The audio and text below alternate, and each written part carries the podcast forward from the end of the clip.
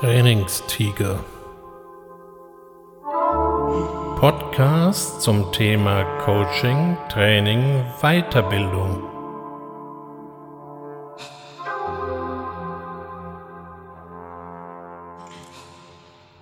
Das machen wir ab morgen anders.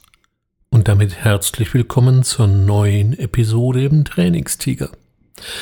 Keine Angst, ich habe jetzt nicht vor, etwas anders zu machen, aber diese Ankündigung, die kennen Sie vielleicht.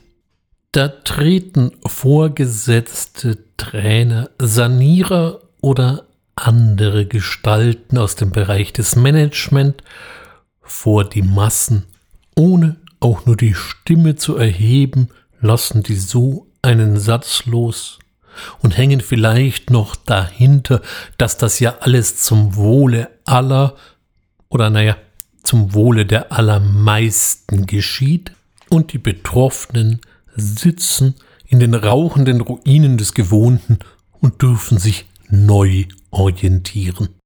Sie merken, es geht um Veränderungen.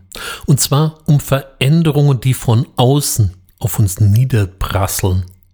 Man muss unterscheiden zwischen Veränderungen. Da gibt es die Veränderungen, die wir selber einleiten. Oder auch Veränderungen, die wir uns selber vornehmen. Wenn Sie sich heute vornehmen, in acht, zehn oder zwölf Wochen einen Marathon zu laufen, dann ist das Ihre Sache.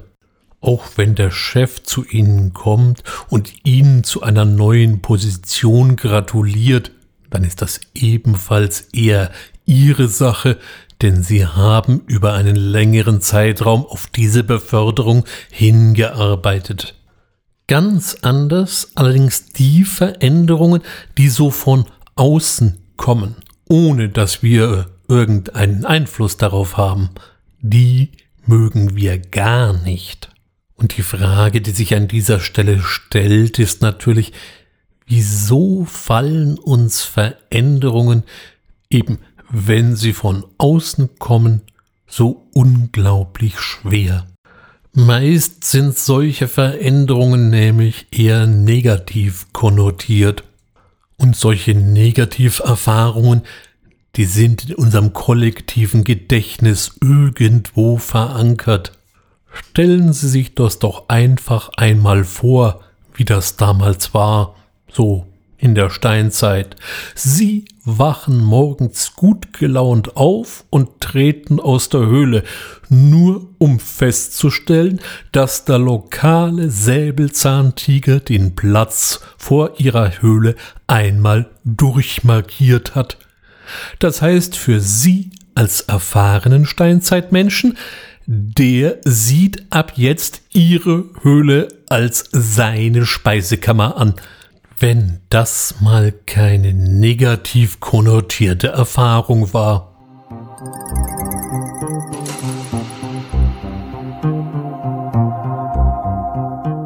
Wie gingen Sie dann damit um? Sie konnten entweder auf die Barrikaden gehen und Jagd auf den Säbelzahntiger machen, bestand natürlich die Gefahr, dass sie da vielleicht dann doch eher den kürzeren zogen. Sie konnten weiterhin einfach den Vorfall ignorieren. Wenn ich nichts rieche, ist hier nichts markiert. Auch hier bestand natürlich die Möglichkeit, dass der andere sie in mehr oder weniger drastischer Art davon überzeugte, wessen Revier das ab jetzt sei. Oder sie fügten sich ins Unvermeidliche stellten fest, dass es vor der Höhle jetzt unerträglich stinkt, parkten ihre sieben Faustkeile und suchten sich eben eine andere Höhle, die möglichst Säbelzahntiger frei ist und die vielleicht auch einen besseren Ausblick bot, und außerdem in der alten Höhle lag hinten ein Höhlenbär, der allmählich vor sich hin skelettierte und gottserbärmlich stank. Auch das hat man jetzt nicht mehr. Sie mögen sich fragen, was Sie heute mit Höhlen und Säbelzahntigern denn noch gemein haben. Mehr als Sie denken, Denn die verschiedenen Möglichkeiten, die ich hier skizziere, die gelten heute ganz genauso, wenn wir uns eben einer größeren Veränderung gegenübersehen. Nun gut, heute markiert keiner mehr irgendwelche Höhlen, stattdessen werden im Austausch von einigen Millionen oder auch Milliarden Firmen übernommen.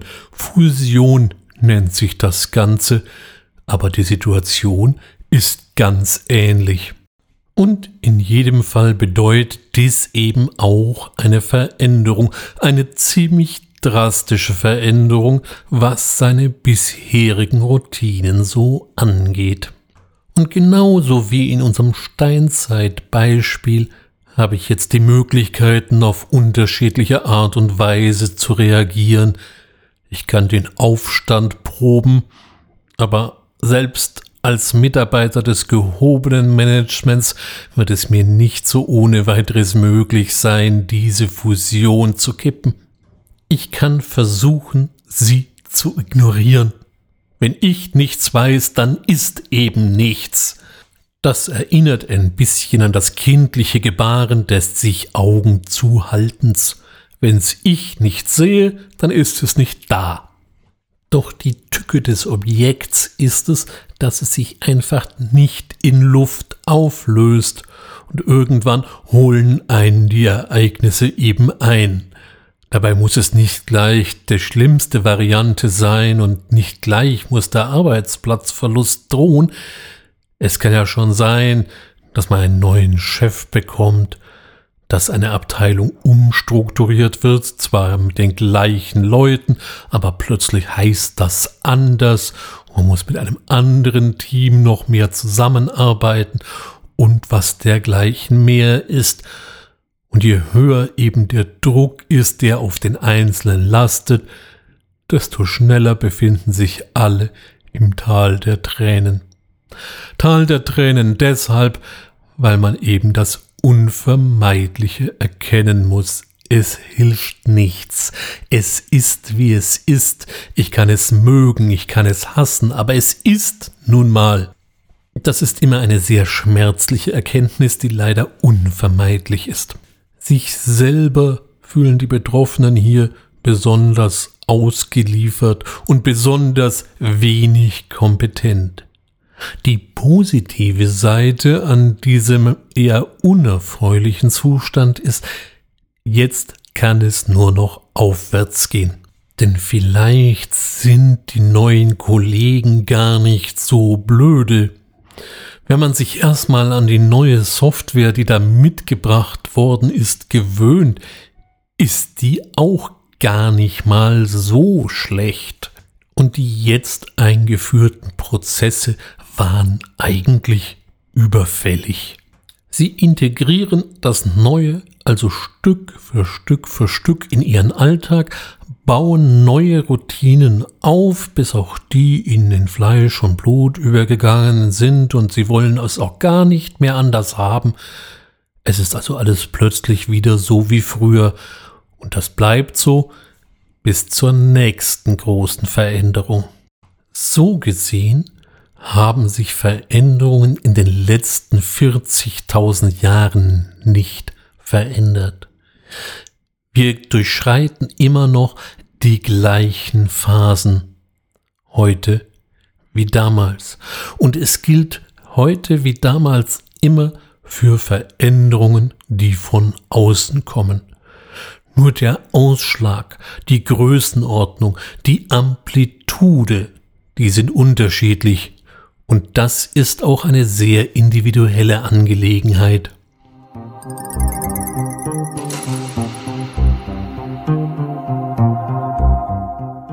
Stellen Sie sich vor, in Ihrem Unternehmen wird verkündet, dass es ab morgen keine festen Arbeitsplätze mehr gibt und jeder sich seinen Schreibtisch nach Gutdünken suchen kann. So ist es in vielen Unternehmen mittlerweile weit verbreitet. Der eine wird das mit einem Schulterzucken abtun und dann ist die Sache mehr oder weniger für ihn erledigt.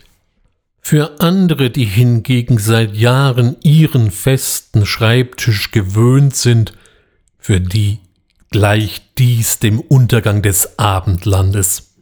Sie werden erst einmal versuchen, ihren alten Schreibtisch mit Zähnen und Klauen zu verteidigen, dann werden sie allen erzählen, wie unproduktiv ein solches Vorgehen doch sei, um sich schließlich und endlich doch ins Unvermeidliche zu fügen und ein paar Wochen später den gleichen Leuten zu erklären, wie genial doch diese Entscheidung gewesen sei und dass man doch durch den Wechsel des Arbeitsplatzes immer neue Perspektiven auf das Ganze gewinnt.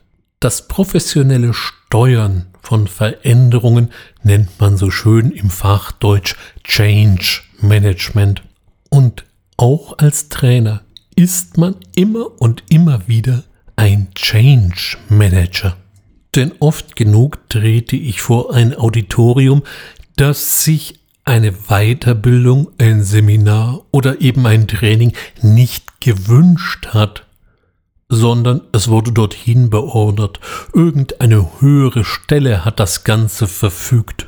Und meine Aufgabe ist es jetzt, das Neue den Menschen näher zu bringen, sie möglichst sogar dafür zu begeistern. Doch das Ganze ist eben auch ein Aufruf oder vielmehr der Vollzug einer Veränderung und die mögen wir bekanntermaßen nicht, weil wir hängen nun mal an unseren Routinen. Routine hat uns bisher Sicherheit verliehen. Und jetzt kommt da einer und sagt, so machen wir das jetzt nicht mehr. Da hilft es, wenn ich mir eben einerseits der verschiedenen Phasen, die nun mal eine Veränderung begleiten, bewusst zu sein, oder eben auch versuche, die Amplitude, den Ausschlag, den die Veränderung mit sich bringt, möglichst klein zu halten. Wer also mit der Position auftritt, alles, was Sie bisher gemacht haben, können Sie vergessen, das war falsch, ich zeige Ihnen jetzt, wie die Welt funktioniert, naja, der darf sich nicht wundern, wenn ihm da ziemlich viel Widerstand entgegenschwappt. Vor allem, wenn Sie Teilnehmer haben, die ihren Job vielleicht schon 10, 15, 20 oder noch mehr Jahre ausüben. Versetzen Sie sich mal in deren Lage. Sie machen einen Job 20 Jahre und plötzlich kommt einer und sagt Ihnen, was Sie da gemacht haben, war alles Blödsinn. Ich bin mir sicher, Sie würden eine solche Aussage nicht stumm und fromm quittieren, als wäre es Manna. Nein, Sie würden zumindest mal die Augenbrauen nach oben ziehen und fragen, wie kommen Sie denn bitte auf das dünne Brett? Meine Empfehlung hier lautet, so wenig wie möglich Veränderung. Nicht sagen, wir machen jetzt alles anders, sondern eher, wir schauen uns mal ein paar Sachen an, die wir vielleicht in Zukunft etwas besser machen können. Denn nichts ist schlimmer als irgendeine olle Marotte, die sich festgefressen hat, die ist vertraut, aber vielleicht nicht unbedingt gut. Und im Idealfall erkennt der Kandidat, dass er wirklich etwas besser machen kann und plötzlich will nicht mehr der Trainer, dass sich etwas ändert, sondern der Teilnehmer. Das ist zugegebenermaßen eine Idealvorstellung, die in der realen Welt so nicht immer eintritt. Oft sieht das ganz anders aus. Aber ich kann ja wenigstens darauf hinarbeiten, dass eine möglichst ideale Welt eintritt. Wenn wir nicht mehr an Ideale glauben, dann werden wir auch keine Ideale auch nur annähernd erreichen können.